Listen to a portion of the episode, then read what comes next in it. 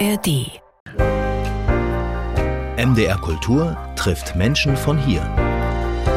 Steckbrief. Der werte Name bitte. Steffen Graupner, Geburtstag. 28.12.72. Das ist ein ziemlich dramatisch schlechtes Datum eigentlich für einen Geburtstag. Ne? Nach Weihnachten, vor Silvester, wie sind Ihre Eltern damit umgegangen? Äh, maximal schlechtes Geburtsdatum. Frage ist auch, wie ich damit umgegangen bin. noch viel schlimmer. Plus man ist auch noch ähm, Steinbock mit all den leidigen Auswirkungen, die das auf die eigene Umwelt hat. Gut, da wissen Sie mehr als ich. Die Profession. Gelernt Feinmechaniker und Geophysiker und jetzt tätig als ähm, Geophysiker, Polarführer, Bergführer, Expeditionsleiter, Reisejournalist, Vortragsreferent. Kann man da gut von leben? Ich habe mal von einem älteren Kollegen gelernt, man lebt nicht gut davon, aber sehr gut damit. Sehr gut. Gute Formulierung, muss ich mir merken. Was treibt Sie an? Neugier. Wo fühlen Sie sich zu Hause? Zu Hause ist für mich draußen und das kann entweder in der Heimat in Thüringen sein, auf dem, auf dem Rennsteig im Wald irgendwo oder in diesen großen, einsamen Bergregionen in Zentralasien oder auch in den Polargebieten, wo ich mich zu Hause fühle. Sie sind militanter Thüringer. Wie äußert sich das? Das äußert sich natürlich in der Verehrung für alles, was Thüringen betrifft, was ja nicht nur geografisch im Herzen Deutschlands liegt, sondern auch in allen anderen äh, Bereichen und soweit, ähm, bis es meiner Umwelt zu sehr auf die Nerven geht, äh, okay. von Thüringen vorzuschwärmen. Ich nehme an, die Verehrung bezieht sich jetzt nicht unbedingt auf alle Aspekte der Landespolitik, die ja du durchaus kompliziert sein kann. Können wir das ausklammern? Gut, das klammern wir momentan aus. Die Landtagswahl ist erst im kommenden Jahr. Welche Musik hat Sie jüngst berührt? Es sind mir jetzt zwei Stücke eingefallen. Das eine ist äh, Mundharmonika-Musik von Mike Stevens. Und normalerweise verbinden wir mit Mundharmonika eher so jaulende Kinder bei einem Schulwettbewerb. Oder, oder Bob Dylan, der Gitarre und Mundharmonika ja auch. Genau, und Mike Stevens ist eher in dieser Bob Dylan-Ecke mhm. unterwegs, ist mit allen großen äh, Pop-Interpreten aufgetreten. Und ich bin mit ihm jetzt vier Wochen lang die Nordwestpassage durchsegelt. Der war bei uns an Bord und er hatte irgendwann einen Erweckungsmoment, wo er seine Musik nicht mehr auf großen Bühnen oder nur auf großen Bühnen darbringen will, sondern benachteiligten Kindern, die gerade im kanadischen Norden sehr oft Opfer von Alkoholmissbrauch Missbrauch der Eltern, eigenem Drogenmissbrauch sind, wo er zu diesen Kindern mit Musik eine Brücke aufbaut und dort nahezu in jeder äh, lokalen Community äh, eigene Festivals hat, Musikinstrumente verteilt. Und das war eine unglaublich, ja, beglückende und berührende Erfahrung mit Mike dort unterwegs zu sein. Und der Gedanke ist ihm auf dem Schiff gekommen oder schon Nee, vorher? der Gedanke ist ihm vor 15, 20 okay. Jahren gekommen auf einer Autofahrt, wo er Kinder getroffen hat, die äh, Benzin geschnüffelt haben und dann war der einzige Weg für ihn, mit diesen Kindern in Kontakt zu treten im kanadischen Norden, seine Mundharmonika-Musik und da ist ihm der Gedanke gekommen und er hat dieses NGO entwickelt. Eine eisfreie Nordwestpassage war das. Ist das dann der Klimawandel? Zack, bumm, wird's warm? Ich denke, wir sollten vorsichtig sein, immer alles dem Herrn Klimawandel anzulasten. Es war für uns tatsächlich erschreckend, eine eisfreie Nordwestpassage zu haben. Die erste Nordwestpassage, die erfolgreich äh, durchfahren wurde, war 1903 bis 1906. Roald Amundsen und er hatte so viel Eis, dass er zweimal überwintern musste. Also ein Jahr kam er gar nicht raus aus dem Hafen Joa Haven. Und selbst in den letzten 10, 15 Jahren sind immer wieder Expeditionsschiffe, Kreuzfahrtschiffe, kleine, im Eis der Nordwestpassage stecken geblieben. Und ähm, dieses Jahr hatten wir also im September kein einziges äh, Stückchen Eis, keine Scholle. Und das ist erstmal ein momentaner Befund. Mhm. Und wenn wir uns die Gesamtkarte der Eisverteilung in der Arktis anschauen, das Eis bekommt ein jährliches Minimum in der Arktis, so Mitte September, dann sah das dies Jahr so aus, dass wir 4,3 Millionen Quadratkilometer Eis hatten. Und um das zu vergleichen mit historischen Aufzeichnungen oder mit, ähm, mit technischen Aufzeichnungen. Wir können seit 1979 die Eisausdehnung messen mit Satelliten. Mhm. Und in diesen 45 Jahren war das dieses Jahr also das siebtschlechteste Jahr. Und jetzt ist immer die Frage, Glas halb voll oder Glas halb leer. Also das heißt, die Fläche kann auch wieder wachsen. Die Fläche kann auch wachsen. Und wir haben vor allem eine Umverteilung des Eises. Dieses Jahr sehr viel Eis in der Laptevsee, in der sibirischen Arktis und dickeres Eis am Nordpol und dafür fehlt enorm viel Eis in der kanadischen Arktis und der Beaufortsee. Gut, die Kollegen der Wissenschaft werden das äh, weiter untersuchen. Welches Buch hat Sie zuletzt bewegt? Hier auch eigentlich wieder zwei Bücher. Das eine von Douglas Adams, die letzten ihrer Art. Douglas Adams, allen bekannt als der Autor des Hitchhiker's Guide Through the Galaxy. Per Anhalter durch die Galaxis, genau. Und das Buch, was für ihn aber am wichtigsten war, ist eigentlich dieses äh, Die letzten ihrer Art, was in den Ende der 80er Jahre entstanden ist, wo die BBC Douglas Adams mit einem Wildlife-Biologen zusammen äh, getan hat, Mark Caverdine. Und die haben in 10, 12 Kapiteln Tierarten besucht, die unmittelbar vom Aussterben bedroht sind. Und auf eine unglaublich, ja, Douglas Adams Art es geschafft haben, dieses doch ernste und traurige Thema mit äh, Humor zu präsentieren, so dass man es wirklich auch annehmen kann. Und ich hatte jetzt das Glück, auf einer meiner Reisen im Sommer in Spitzbergen äh, seinen Co-Autor zu treffen, Mark Caverdine, der mit uns zwei Wochen unterwegs war und dann viel von dieser Zeit erzählt hat. Und ich habe dann einfach dieses Buch nochmal gelesen. Es gibt dann auch ein Nachfolgeband, wo sie geschaut haben, wie hat sich der äh, Schutzstatus der Tiere entwickelt. Und da gibt es natürlich auch einige Erfolgsgeschichten. Sie haben noch ein paar andere Bücher aufgeschrieben. Timothy Gordon Ash, Europa kann ich nachvollziehen. Peter Wensierski, Jena Paradies, kann ich sehr gut nachvollziehen, als jemand, der in Jena geboren ist. Und Anna Wendland, Atomkraft, ja bitte, was schreibt denn die Frau Wendland? Was heißt das? Atomkraft, nein, danke kenne ich, aber Atomkraft, ja, ja bitte, höre ich jetzt nicht so oft. Sie ist äh, Wissenschaftshistorikerin, hat lange auch in Kernkraftwerken auch in der Ukraine gearbeitet und sie schreibt doch ein sehr flammendes Plädoyer dafür, dass es doch sinnvoll wäre, unsere Energiewende mit Atomkraft zu denken. Und sie geht dann auch in alle verschiedenen Teilbereiche, auch in die Gegenargumente, die gebracht werden und präsentiert auch die Fortschritte, die wir auf allen technischen Ebenen haben und warum das eine gute Idee ist. Und ich bin natürlich immer sehr viel mit internationalen Wissenschaftlern unterwegs auf diesen Polarexpeditionen und das Feedback von allen anderen Nationen ist, wie könnt ihr so wahnsinnig sein, aus der Atomkraft auszusteigen? Wenn wir irgendwann mal ein akzeptables Endlager hätten, dann wäre ich gedanklich möglicherweise eher bei Ihnen. Aber da wir das nicht haben, finde ich schwierig. Auch da gibt es technische Lösungen dazu. Das Aber Sie, Sie müssen ja Atomkraft gut finden, weil die besten Eisbrecher der Welt, die stärksten Eisbrecher, also womit man wirklich ganz, ganz nah rankommt äh, an den Nordpol, die werden von den Russen gebaut und werden mit Atomkraft betrieben. Was ist das für ein Unterschied zwischen so einem konventionellen europäischen Eisbrecher oder einem kanadischen Eisbrecher und einem russischen Eisbrecher?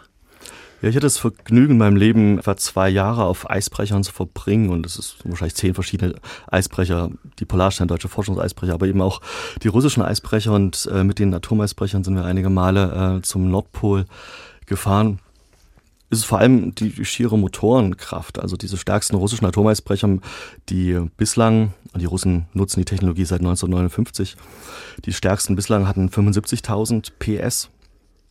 Und das mal einzuordnen, die Polarstern, unser deutscher Forschungseisbrecher, der hat so 21, 22.000 PS Vortriebsleistung und das bestimmt einfach wie dick kann das Eis sein, unter welcher Spannung kann das stehen, wie kalt kann es sein, also zu welcher Jahreszeit kann ich auch wie weit in die Arktis vordringen. Und Russland ist jetzt dabei, seine älteren Atomeisbrecher aus den 70er, 80er Jahren in, ähm, in Ruhestand zu schicken. Und sie bauen neue, wovon drei schon fertig sind mit 90.000 PS und, und sieben weitere, teilweise noch stärker äh, projektiert. Was natürlich auch ganz viel mit Geopolitik zu tun hat, mit Lieferwegen, die sich jetzt ändern für Öl und Gas, was durch die Nordostpassage transportiert werden muss. Gut, die Russen haben natürlich auch eine Riesenverbindung zur Arktis und brauchen dementsprechend auch Schiffe, um dieses Gelände dann überhaupt auch erforschen und äh, befahren zu können. Wie beginnt der Tag? Die Frage möchte ich noch gerne wissen. Wann stehen Sie auf normalerweise? Wenn ich zu Hause bin, stehe ich relativ spät auf, weil ich auch lange arbeite in der Nacht und dann beginnt der Tag äh, mit Kaffee und Zeitung lesen und Zeitung am liebsten auf Papier. Das wäre die Welt oder auch online äh, NZZ. Die Neue Zürcher Zeitung. Sie haben jetzt von den Arktis-Expeditionen gesprochen und ich nehme zur Kenntnis, dass Sie da offensichtlich immer mal wieder auch Prominenz kennenlernen. Was sind denn das für Reisen und was machen Sie? Wen begleiten Sie da? Ich habe das Vergnügen, zwei verschiedene Arten von Arktisreisen äh, unternehmen zu können. Das eine sind rein wissenschaftliche Reisen, wie die Mosaik-Expedition, wo wir vielleicht später nochmal mhm. drauf hinkommen, ähm, mit Forschungseisbrechern, wo es also nur um, um Wissenschaft geht. Und auf der anderen Seite bin ich sowohl in der Arktis wie auch in der Antarktis auf kleinen Expeditionskreuzfahrtschiffen unterwegs. Kreuzfahrtschiffe klingt jetzt so, so groß, aber wir sind in einem Maßstab von zwischen 30 Gästen auf den ganz kleinen Schiffen bis vielleicht 150 oder 200 Gäste auf den größeren Schiffen. Also ein relativ kleines Segment. Und wir verbringen damit den Sommer in der Arktis, ähm, Spitzbergen, Grönland. Mein Steckenpferd war die russische Arktis bis zum 24. Februar letzten Jahres. Da sind jetzt natürlich keine Reisen mehr äh, möglich. Ja, und die Gäste, die mit uns mitkommen, ist das ganze Spektrum von Menschen, die sich ähm, für den Norden interessieren, die manche auch, die schon alles gesehen haben auf der Erde und dann, was kann ich noch sehen? Und dann sagen wir, fahr mit uns zum, zum Nordpol. Die sich für Klimadynamik interessieren, die an der Arktis dreimal schneller vonstatten geht als bei uns, die einen großen Wert auch auf diesen Bildungsaspekt der Reise legen, die Eisbären sehen wollen, was natürlich auch mal eine tolle Geschichte ist. Eisbären. Blauwale, Blauwale haben Sie ganz viele gesehen bei der letzten Tour. Genau, ja, dieses Jahr hatten wir in, in Spitzbergen unglaublich viele Blauwale, ähm, was also auch eine schöne Erfolgsgeschichte der Unterschutzstellung der großen Wale ist, dass die jetzt so ein Comeback hinlegen und wir hatten noch nie so viele Blauwale vor Spitzbergen wie, wie dieses Jahr. So eine Reise kostet wie viel? Die preiswertesten Reisen nach Spitzbergen so 7.000, 8.000 Euro pro Person. Und wenn Sie auf einem Luxuseisbrecher zum Nordpol reisen, wie ich letztes Jahr das Vergnügen hatte als Wissenschaftler, dort zahlt man für äh, ein Bett in der Kabine schnell mal 50.000. Gut, da können wir anfangen zu sparen und dann vielleicht irgendwann darüber nachdenken. Sie sind da ein bisschen schneller. Sie sind Anfang November unterwegs in die Antarktis und zwar zu den Kaiserpinguinen. Ganz, ganz schöne Tiere. Warum dorthin? Was ist die besondere Gelegenheit, die besonderen Umstände? Ich arbeite viel für ein kanadisches Unternehmen, Quark Expeditions, und ähm, diese Firma war 2001 oder 2002 die erste Firma, die eine Kolonie von Kaiserpinguinen gefunden hat in der Antarktis, die relativ zugänglich waren. Und diese Firma hatte damals einen russischen konventionellen dieselelektrischen Eisbrecher gechartert und ist mit Reisegästen, etwa 100 Gästen, dann dort zu diesen Kaiserpinguinen hingefahren und hat die Kolonie dokumentiert und ähm, und es sind natürlich auch wunderschöne Tiere. Und jetzt nach 20 Jahren ähm, veranstaltet diese Firma mit ihrem neuen Schiff kein Eisbrecher, reisen wieder zu den Kaiserpinguinen und ähm, wir wollen schauen, wie sich die Kolonie entwickelt hat und äh, nehmen natürlich auch Gäste mit. Zu Gast bei MDR Kultur trifft Steffen Graubner, Geophysiker, Polarguide, Expeditionsleiter und Reisejournalist, angetrieben von einer nicht zu stillenden Neugier. MDR Kultur trifft Menschen von hier. Fragebogen. Steffen Graubner, haben Sie ein Vorbild oder eine Lebensmaxime? Vorbild ist definitiv mein Vater. Freut er sich, wenn Sie das sagen? Er lebt leider nicht mehr. Er lebt leider nicht mehr. Wann ist er gestorben? Er ist 2017 gestorben und Vorbild sicherlich vor allem deswegen, wie aufrecht er durchs Leben und auch durch die schwierigen Zeiten in der DDR gegangen ist, was für einen Lehrer sicherlich sehr, sehr viele schwierige Entscheidungen beinhaltete. Und die Lebensmaxime? Lebensmaxime klingt so, so groß. Ähm, ich erinnere mich an einen Satz, den ich gehört habe, als ich in, in Alaska war, in und mit einer ähm, Freundin gesprochen habe. Sie ist äh, Carol, sie ist Inuit vom Stamme der, der Yupik. Und äh, sie hat eine ganz schwere Behinderung, eine Atemwegserkrankung, so dass sie also so eine Art künstliches Beatmungsgerät tragen muss, was am Hals ähm, angebracht ist. Und, und sie ist trotzdem total fröhlich und hat angefangen, Langstreckenrennen zu absolvieren. Dort in dieser Kälte, das ist ja teilweise bis zu Krass. 40 Grad kalt. Und, und in dem Gespräch sagte sie, ja, wir sind nicht dafür da, Berge zu tragen, sondern wir sollen Berge besteigen. Und sie hat es natürlich in Englisch gesagt, also mhm. we aren't meant to carry mountains, we are meant to climb them. Und das fand ich irgendwie unglaublich beeindruckend für sie, die so viel wirklich an Last zu tragen hat. Und dann kommt sowas raus. Und ich finde, das ist eine schöne, schöne Lebensmaxime. Welches Bildungserlebnis ist Ihnen in Erinnerung geblieben? Tatsächlich und wahrscheinlich auch reaktiviert durch das, was die letzten zwei Wochen in Israel passiert ist, musste ich dabei an ähm, 1987 denken. Das war zur Jugendweihe. Mein Vater hatte mich als Vater-Sohn Urlaub für äh, vier, fünf Tage mit dem Trabant mit nach Prag genommen und hat mir dort jüdisches Leben nahegebracht. Und das eine Erlebnis, was, was ich wirklich noch so sehr lebendig vorm Auge habe, ist unser Besuch auf dem alten jüdischen Friedhof in Prag, wo ich dann begriffen hatte, wie jüdisches Leben in Mitteleuropa ähm, stattgefunden hat und wie bereichernd das auch für Deutschland war. Und es war für mich ein bisschen ein Kontrast zu der staatlich verordneten Antifaschismus der DDR-Schule, mit dem ich doch ein bisschen gefremdelt hatte. Und ähm, dieser praktische Ansatz, wie mein Vater mir das beigebracht hat, äh, mit dem Besuch des jüdischen Friedhofs, das hat mich sehr berührt. Was hat Ihren Vater an der Thematik so interessiert? War er da familiär, historisch irgendwie verbunden? Gar nicht. Mein Vater war sehr breit von seinen Interessen aufgestellt und ich denke, ihn hat es einfach von der Geschichte her interessiert. Wann fühlen Sie sich am lebendigsten? Ja, die Frage nach dem Lebendigsein verbinden wir wahrscheinlich alle mit einem Flow-Erlebnis oder wenn man aus Jena kommt mit Hartmut Rosa, dem Soziologen, dann Resonanz, das Zauberwort. Und manche Menschen finden diese Resonanz im gemeinsamen Musizieren mit anderen Menschen oder im gemeinsamen Sport treiben. Die kleinen Flow-Erlebnisse des Alltags, die finde ich im Thüringer Wald. Beim Skilaufen im Winter ich skate sehr gerne und wenn man halbwegs fit ist und so eine schöne Geschwindigkeit erreicht, gerne auch nachts, wenn der Wald ganz, ganz still ist und nochmal eine andere Dimension hat, die sich nur mit der Stirnlampe erschließt. Das sind so kleine Flow-Erlebnisse des Alltags. Und die großen Flow-Erlebnisse für mich in meinem Leben waren die Besteigung der ganz großen Berge, wenn auf einmal alle Mosaiksteine zusammenfallen und man wirklich gut vorankommt am Berg und sich auch unglaublich sicher fühlt, selbst in dieser extrem ausgesetzten Umgebung. Woran glauben Sie? Sind Sie religiös eigentlich? Tendenziell? Suchend. Mhm. Als Polarfahrer will ich da zwei Sätze von Nansen bringen, die vielleicht so sein, diese ganze Spannbreite seines Lebens auch umreißen. Friedjof Nansen, Friedjof. der norwegische Zoologe, Neurohistologe, Polarforscher, Ozeanograf, Diplomat und Friedensnobelpreisträger. Herzlichen Dank, Wikipedia. Ich hätte es jetzt nicht im Kopf gehabt. Dafür bin ich ja da.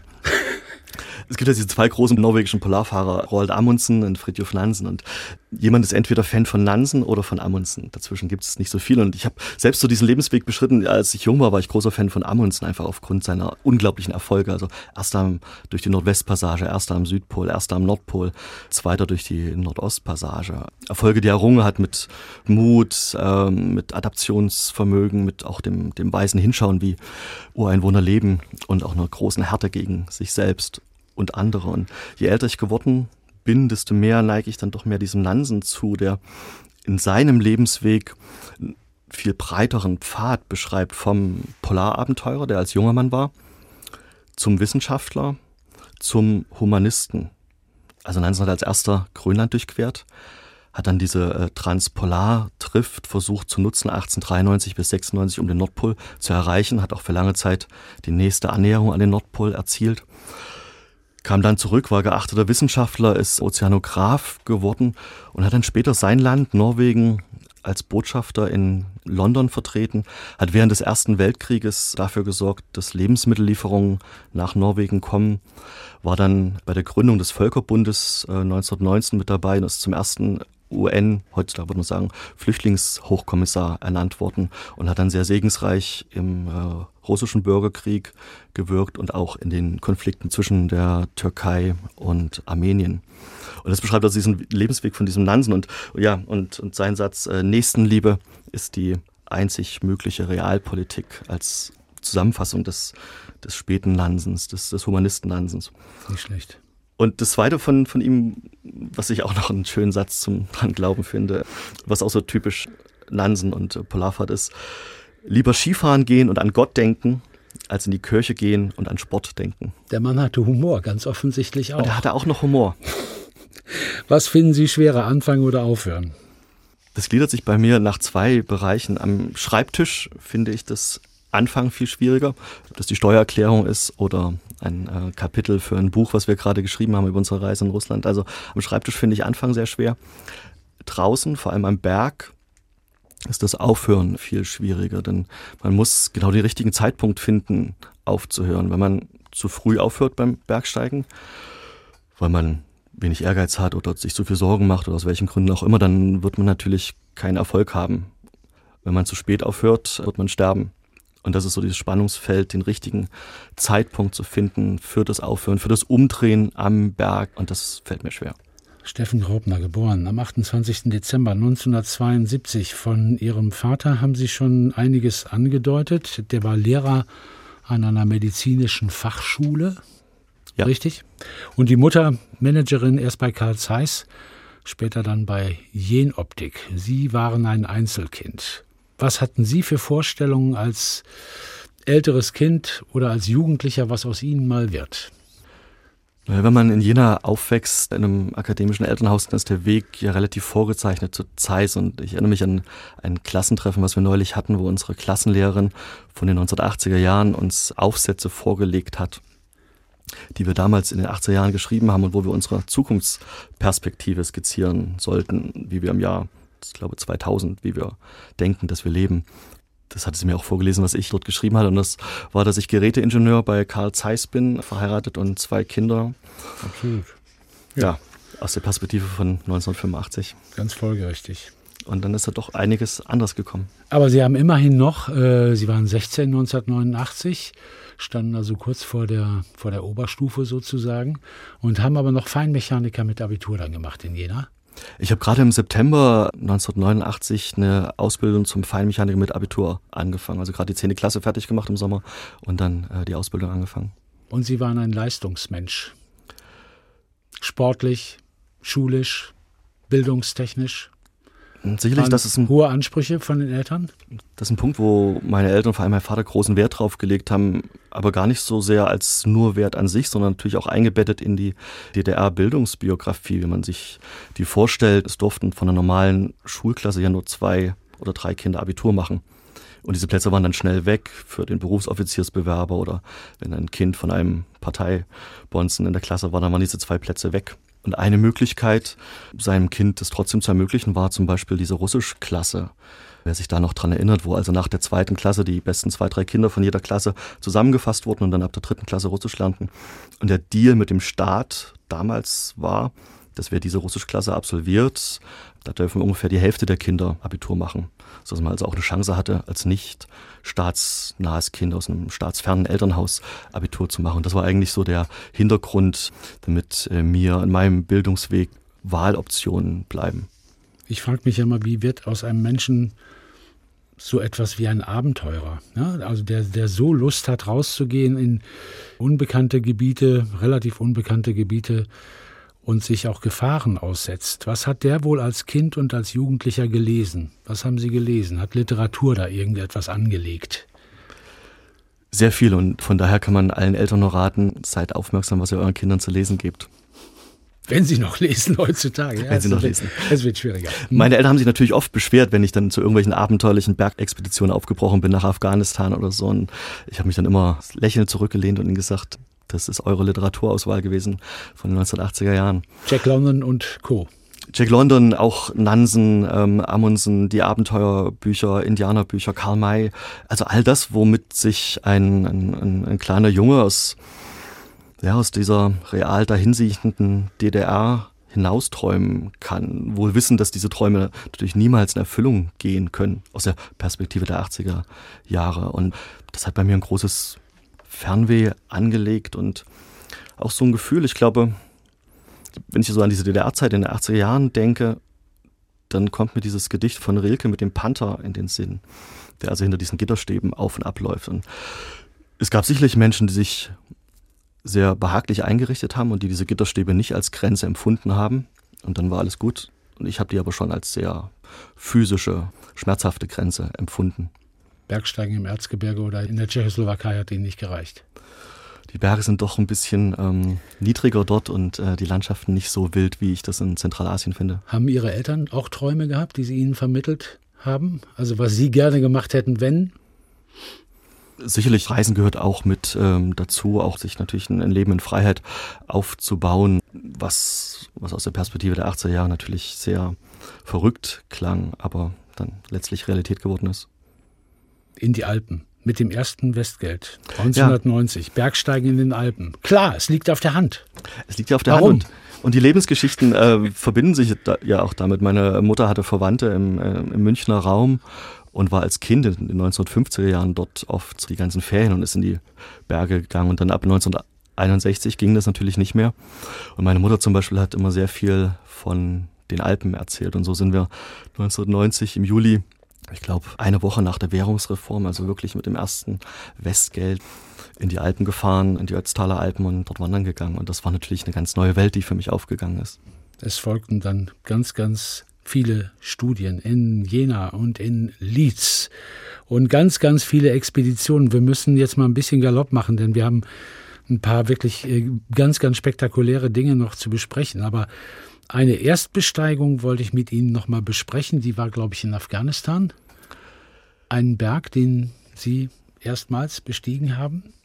Ja, das war 2016 und das ist natürlich eine lange Geschichte, die dazu hinführt, auch für mich eine persönliche Geschichte der Annäherung geografisch und auch, auch persönlich, auch vom Erfahrungshorizont her an Afghanistan. Sie waren, Sie waren ja zweimal da, ne? 2008 und 2016? Genau, ich war zweimal dort, 2008, 2016. 2008 war ich mit meiner damaligen Freundin im östlichsten äh, Teil des Wachan-Korridors, das ist dieser schmale Streifen von Afghanistan, der Richtung äh, China zieht. Im Süden ist Pakistan, der Hindukusch, im Norden Tadschikistan, der, der Pamir. Und wir waren dort die ersten Ausländer seit 30 Jahren, seit den 1970er Jahren.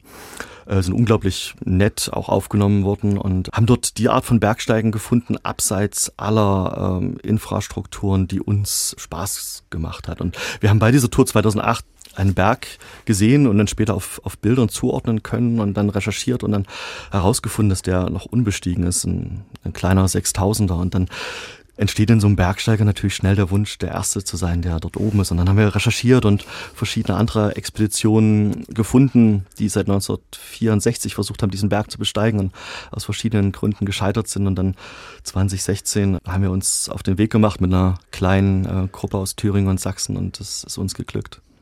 Ich habe überlegt, was, was dieses Erstbesteigungsding eigentlich ist, ob das auch so ein bisschen koloniales Denken ist, weil wer sagt uns denn, dass in den letzten Jahrhunderten kein Einheimischer dort auf die Spitze wollte?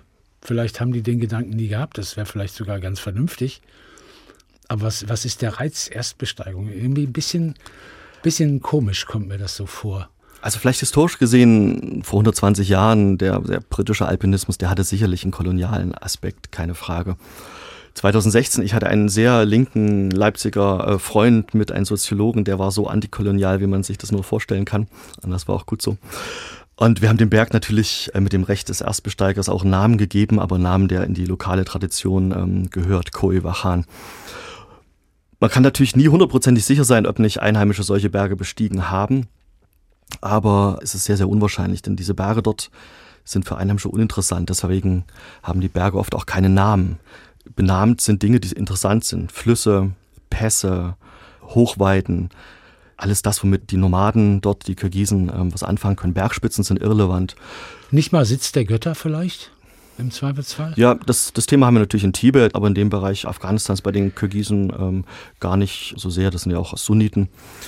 Und hinzu kommt, dass die Ausrüstung, die man braucht, um so einen Berg zu besteigen, der Gestalt ist, dass das lokal niemand machen kann mit, mit den technischen Möglichkeiten der letzten Jahrhunderte. Ihnen passieren merkwürdige Sachen, Steffen Graupner. Ich wähle mal eine Sache aus, die hängt zusammen mit Roman Abramowitsch. Das ist einer von den fürchterlich reichen Russen. Der musste 2000 bis 2008 Gouverneur sein des autonomen Kreises der Tschuktschen, ganz im Norden Russlands, also sozusagen letzte, letztes Festland vor der Arktis, wenn ich das richtig verstanden habe. Und das Büro von Roman Abramowitsch hat Sie angerufen, damit Sie irgendetwas dort tun. Wie entstehen solche Kontakte? Es ist doch verrückt. Manchmal weiß man das selbst gar nicht, wie das so funktioniert. Und wie die Philosophen sagen, so ein Leben äh, macht Sinn, wenn man es in der Rückschau betrachtet. Wenn man das vorauslebt, sind es oft Pfade, die sich kreuzen oder auseinandergehen. Und erst später Sinn machen. Bei mir war das so mit Abramovic Tschukotka. Ich hatte dann als Bergführer angefangen zu arbeiten und war öfter in Kamtschatka, dieser fernöstlichen Provinz Russlands, habe darüber auch äh, Vorträge gehalten, mache das ja heute noch, Artikel geschrieben und offensichtlich muss dieses Büro von Abramovic über diese Veröffentlichungsschiene auf mich aufmerksam geworden sein. Und in diesen acht Jahren, wo er Gouverneur Tschukotkas war, oder gegen Ende seiner Amtszeit, wollte er eine bleibende wirtschaftliche Entwicklung dort anstoßen. Ist die Provinz Russlands an der Beringstraße im nordöstlichsten Zipfel des Landes, direkt gegenüber von Alaska. Die Beringstraße dort ist gerade mal 78 Kilometer breit. Und eine Idee von Abramowitsch war, ähm, für diese wirtschaftliche Entwicklung eben Tourismus zu etablieren. Und dann haben sie nach ein paar Multiplikatoren aus Europa gesucht. Da war ich dabei. Und wir wurden dann eingeladen, wir haben Schneemobile bekommen und konnten monatelang durch Chukotka reisen, haben bei den Ureinwohnern Rentiernomaden gelebt in der Tundra bei minus 40 Grad in deren Zelten und die, die Lebensweise kennengelernt. Und hat es geklappt mit dem Tourismus in der Rückschau? Russland ist schwierig. Es hat für ein paar Jahre geklappt. Ähm, wir haben drei, vier Jahre lang Reisegäste aus Deutschland und aus der Schweiz äh, mit nach Tschukotka genommen, mit Schneemobilen, tolle Touren gehabt. Und dann, so wie Abramowitsch aus dem Amt raus war, 2009, ist, ist diese Provinz wieder zurückgefallen in, in diese ja, postsowjetische Lethargie, wo der KGB oder FSB heutzutage einen ganz scharfen Griff über dieses Land hat, was eben auch eine Grenzregion zu Alaska ist und wo deswegen das, das Individualreisen nahezu unmöglich geworden ist. Steffen Graubner zu Gast bei MDR Kultur trifft. Geophysiker, Polar, Guide, Expeditionsleiter, Reisejournalist, der vor mir steht, im Übrigen äh, körperlich in glänzender Verfassung, scheinbar, offensichtlich, mit einem Poloshirt, da steht drauf, dun schönes dunkelblau, und da steht drauf Polarstern. Und das Schiff ist auch abgebildet. Und das Schiff ist ziemlich berühmt. Sozusagen das Flaggschiff des Alfred Wegener Instituts, Helmholtz Zentrum für Polar- und Meeresforschung. Die Chefin Antje Boetius war auch schon zu Gast bei MDR Kultur. Und legendär und sehr berühmt war eine Aktion mit der Polarstern 2019, 2020, sieben Monate, glaube ich, ungefähr. Das Schiff fährt rein ins Eis, billigend in Kauf nehmend sozusagen festzufrieren. Und dann hat man gesagt, und dann sehen wir mal, wohin wir treiben, mit dem Eis. Und das zeichnen wir dann auf. Und daraus gewinnen wir dann Erkenntnisse. Wie sind Sie denn dazu gekommen, da mitmachen zu dürfen, Herr Graubner? Auch das war ein ähm, Zufall und Glück im Leben. Eine ehemalige Kollegin von mir, die auf einem dieser Expeditionsschiffe gearbeitet hat, äh, hat ähm, das Alfred Wegener Institut beraten und die Logistik für diese Mosaik-Expedition organisiert. Und auf der Polarstern während der Mosaik-Expedition waren jeweils 100 Menschen, 50 Wissenschaftler, 40 Mann Besatzung und sechs bis zehn Leute im Logistikteam. Und so hatte ich das Glück, zu diesem Logistikteam dazustoßen zu können wo man einfach Leute brauchte, die Polarerfahrung haben, Eiserfahrung, Eisbärenerfahrung, das war ein großes Thema. Und ja, dieses Schiff Polarstern, wer einmal drauf gefahren ist, der trägt das im Herzen oder manchmal auch auf dem Herzen, so wie jetzt dieses T-Shirt. Das war eine ziemlich gute Zeit. Sie leuchten gerade, wenn Sie sich erinnern. Es war für alle, die an Bord waren, sicherlich die, die Expedition des Lebens. Ähm, diese Expedition wurde zehn Jahre vorbereitet, hat dann 2019 im Oktober begonnen und wir haben den deutschen Forschungseisbrecher Polarstern genommen und im Eis nördlich der neusibirischen Inseln bewusst einfrieren lassen. Ähm, mit der Idee, eine Reise zumindest geografisch nachzuvollziehen, die Friedhof Nansen 1893 bis 96 erlebt hat, sich nämlich mit der Transpolardrift, einer natürlichen Strömung des Meeres und des Eises von den neusibirischen Inseln, also etwa Lena-Delta, über den Nordpol bis an die Nordküste Grönlands äh, driften zu lassen. Und Nansen hatte die Idee, um unterwegs zum Nordpol zu kommen. Der war natürlich seitdem längst erreicht. Für uns war der Fokus ganz klar 100 Prozent auf Wissenschaft. Und der Reiz dieser Expedition bestand eben darin, in einem großen internationalen Team erstmals Daten aus der zentralen Arktis im Hochwinter sammeln zu können. Es passiert ganz selten, dass die Gäste mir was mitbringen. Es ist auch überhaupt keine Voraussetzung, um hier auftreten zu dürfen. Aber Steffen Graubner hat mir ein kleines Fläschchen mitgebracht. Da ist Wasser drin. Sie sagen, toll, ist ja was ganz Besonderes. Ja, genau, da steht nämlich drauf. Nordpol 4211 Meter von der Mosaik-Expedition 19. September 2020. Vielen, vielen Dank. 4211 Meter unter dem zwei Meter dicken Eis. Dafür fehlt mir die Fantasie, vier Kilometer Tiefe zu denken überhaupt. Aber da verstehe ich dann Frau Boetius, die Chefin von Alfred Wegeners, die sagt, wir wissen eigentlich von der Tiefsee ganz, ganz wenig. Ganz, ganz erschreckend wenig. Absolut. Und Frau Boetius hat natürlich den Vorteil, dass sie diese 4000 Meter Wasser zum Erforschen hat. Mich interessiert eher diese dünne Eisschicht obendrauf. Die ist im Sommer, als wir diese Probe genommen haben, war sie, glaube ich, sogar nur ein Meter oder 90 Zentimeter. Im Winter wächst das einjährige Meereis bis vielleicht zwei, zweieinhalb Meter dicke. Aber das sind so die Größenverhältnisse, also zwei Meter Eis, 4000 Meter Wasser unten drunter.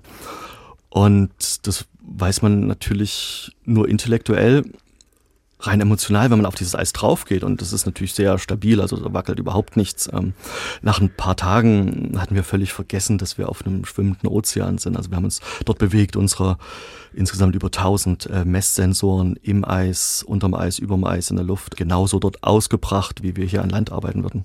So, und bei der Eisdecke, da denke ich dann, ja, und irgendwann bricht die nämlich und dann gibt es Eisschollen und die Schollen, auf denen sich die possierlichen Eisbären bewegen, werden immer kleiner und irgendwann stirbt der Eisbär, weil sein Lebensraum völlig vergurkt ist wegen des Klimawandels, weil alles taut.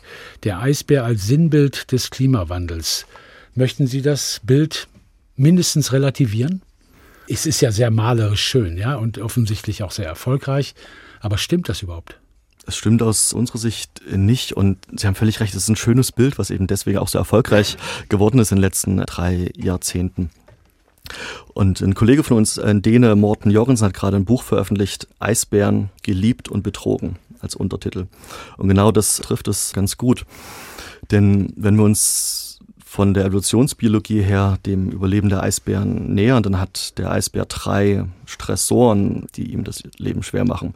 Klimadynamik sicher der eine, Umweltgifte der zweite und menschliche Jagd der dritte Aspekt. Wenn wir uns die Abstammungsgeschichte des Eisbären anschauen, der vielleicht vor irgendwas zwischen 500.000, 600.000 Jahren sich vom gemeinsamen Vorfahren mit dem Braunbären abgespalten hat, dann hat er seitdem natürlich einige Warmzeiten auch überstanden. Warmzeiten wie die Ebenwarmzeit vor 120.000 Jahren, wo es fünf Grad wärmer war als jetzt. Also die Existenz des Eisbären heute zeigt, und das erleben wir immer wieder im Feld, ähm, gerade wenn er auch zu uns kommt und unsere Forschungseinrichtung auseinandernimmt, wie anpassungsfähig der Eisbär ist, wie neugierig, wie unglaublich fähig auch.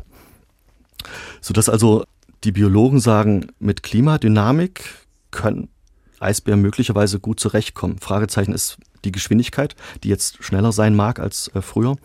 Aber Klimadynamik ist eben nur der eine Punkt. Und ähm, der Hauptpunkt, den wir an diesem einseitigen Bild Eisbär als Symboltier für Klimawandel kritisieren, ist, dass wir heute immer noch Eisbären jagen. Und als Naturwissenschaftler schaut man sich die Zahlen an und wir, wir wissen nicht genau, wie viele Eisbären es gibt. Die besten Schätzungen sind weltweit so zwischen 18.000 bis 25.000 Tieren. Mhm.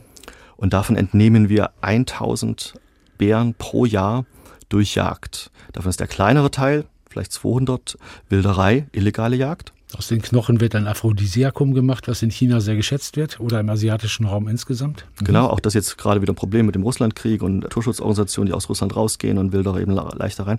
Aber der Hauptpunkt sind die 800 Eisbären, die weltweit legal gejagt werden. Und auch da ist das Bild nicht so einfach, denn zum Beispiel Russland oder Sowjetunion war das erste Land, was die Eisbärenjagd 1956 verboten hat, gefolgt von Norwegen. Und heutzutage sind Eisbärenjagd erlaubt in Kanada, kanadischer Arktis, Grönland und in Alaska. Und all dies geschieht im Namen der indigenen Jagd, die das oft genug rechtfertigen mit der Verbindung zu ihren Vorfahren, die sie aufrechterhalten wollen. Die Realität sieht meistens so aus, dass diese indigenen Jagdlizenzen verkauft werden an reiche Jäger aus Europa, Nordamerika und man kann sich dann also für 50.000 Dollar so ein Paket kaufen und hat am Ende ein Eisbärenfell daheim vorm Kamin liegen. Da denkst du, du tust was Gutes und dann ist es wieder irgendwie komisch. Fürchterlich. Wollen wir noch über Ukraine, über den Ukraine-Krieg aus Sicht der Polarforschung reden? Denn es ist ja schon deutlich geworden, dass ohne Russland mit Blick auf die Arktis eigentlich überhaupt nicht stattfinden kann, weil Russland eben eine irrsinnige Küstenlinie sozusagen hat zur Arktis und nicht mit Russland zusammenzuarbeiten mit Blick auf die Arktisforschung quasi unmöglich, also zumindest sinnlos ist. Was ist da alles kaputt gegangen mit dem Kriegsbeginn in der Ukraine? Für all die Dinge, die die Arktis betreffen, ist dieser Krieg auch eine riesige ähm, Katastrophe. Und ähm, ich hatte durch die Zeit ähm, oder durch die, den Impuls von Abramowitsch und durch meine Zeit in Tschukotka relativ viel Zugang zur russischen Arktis und konnte das über fast 15 Jahre begleiten, auch diese Öffnung der russischen Arktis, wo wir dann ab 2014 auch mit westlichen äh, Schiffen auch mal in Nordostpassage fahren konnten, also von Norwegen entlang der gesamten russischen Nordküste bis in die Beringstraße. Und über diese Zeit sind unglaublich viele persönliche und auch Geschäftskontakte gewachsen mit russischen ähm, Kollegen. Und die sind offiziell jetzt alle gekappt. Das betrifft ähm, sowohl die reine Wissenschaft, zum Beispiel das Alfred Wegener Institut hatte eine ähm, Permafrost-Station, da geht es um, ähm, um CO2, Methanausgasung im, aus dem Permafrost auf der Samoilov-Insel, das ist im Lena-Delta. Die wurde zusammen mit Russen betrieben. Die Russen haben die Infrastruktur und die Logistik gestellt und wir die Technologie und das Geld. Die Zusammenarbeit ist äh, gekappt. Ich habe viele Freunde im russischen Nationalparksystem, Franz Josef Land, Novaya Semlja, die also mit uns auf den Schiffen unterwegs sind, wo wir Dienstleistungen erbringen, Ausrüstung, Menschen liefern und wo letztlich auch das Eintrittsgeld, was die Touristen für den Nationalpark zahlen, in den Budget der Nationalparks geht. All das fehlt. Und das betrifft, wenn wir mal eine, eine, polare Perspektive einnehmen und auf den Globus uns oben draufsetzen und nicht von Europa aus schauen, die russische Arktis, das sind fast 180 Längengrade. Das ist also die halbe Arktis. Wir haben keine Wissenschaft mehr, wir haben keinen Naturschutz mehr. Putin hat auch den WWF rausgeschmissen als ausländischen Agenten, was eben dazu führt, dass diese Eisbärenschutzprogramme leiden dass ähm, die vulnerabler werden, was Wilderei von China aus angeht. All das sind Konsequenzen in der Arktis. Ich habe letztens übrigens mit nicht mehr ganz so großem Interesse, aber trotzdem tapfer äh, die vierte Staffel von Borgen gesehen, diese dänische Politikserie, die sehr, sehr gut und äh, toll gemacht ist. Und in der vierten Staffel geht es halt darum, dass auf Grönland Erdöl gefunden wird. Und dann beginnt ein nicht kleiner Streit darum, wer denn sozusagen auf dieses Öl Anspruch hat und auf eine entsprechende Infrastruktur. Dänemark oder Grönland, das mit den Erlösen aus dem Erdöl unabhängig, wirklich unabhängig werden könnte von Dänemark. Äh, China äußert dann ein vitales Interesse und die USA eben auch und äh, Grönland der Spielball dazwischen. Geht es im Grunde genommen bei allem, was da stattfindet, auch an Forschung, äh, um militärische Einflusssphären und um Rohstoffe insgesamt? Wird es darauf hinauslaufen? Auch wenn immer mehr Flächen sozusagen enteist sind? der geopolitische Aspekt und die Wirtschaft ist natürlich immer ein, ein, ein, wichtiger Punkt. Und wenn wir über die Arktis reden, was zum Beispiel diskutiert wird, äh, sind die Nordost- und Nordwestpassage, die jetzt immer länger eisfrei werden. Und Putin hat da, was die Nordostpassage angeht, große Pläne, wie viel Fracht er da durchbringen will. Und er will das von, glaube ich, 34 Millionen Tonnen auf 80 Millionen Tonnen pro Jahr steigern. Und Chinesen denken das wie so oft noch viel weiter und viel mutiger. Die überlegen schon eine Transpolarpassage. Also die sehen den Tag voraus, wenn unsere Eismodelle korrekt sind, wenn wir vielleicht Mitte des Jahrhunderts im September schon die ersten eisfreien Sommer in der Arktis haben. Im Winter wird das Eis immer da sein, aber im Sommer ja, mag es eisfrei werden, wo Chinesen schon darüber nachdenken, mit äh, Schiffen direkt über den Nordpol in die Beringstraße zu fahren. Sind Sie eigentlich Optimist oder Pessimist, Steffen Graubner? Optimist. Dann bleiben Sie es ganz, ganz lange. Ich wünsche Ihnen schöne Reisen, ganz, ganz tolle Bilder von den Königspinguinen demnächst am Südpol und äh, allzeit viel Gesundheit. Danke sehr. Bei kalkulierter Gefahr. MDR Kultur traf Steffen Graubner, Geophysiker, Polarguide, Expeditionsleiter und Reisejournalist. Das war MDR Kultur trifft in der Redaktion von Angelika Zapf. Mein Name ist Thomas Bill und in der kommenden Woche ist Christoph Klassen zu Gast. Wir feiern 100 Jahre Radio an diesem Tag. Der Historiker Christoph Klassen ist seit 2009 Projektleiter in der Abteilung Zeitgeschichte der Medien- und Informationsgesellschaft am Leibniz-Zentrum für zeithistorische Forschung in Potsdam. Da wird dieser runde Geburtstag wissenschaftlich noch einmal aufgewertet.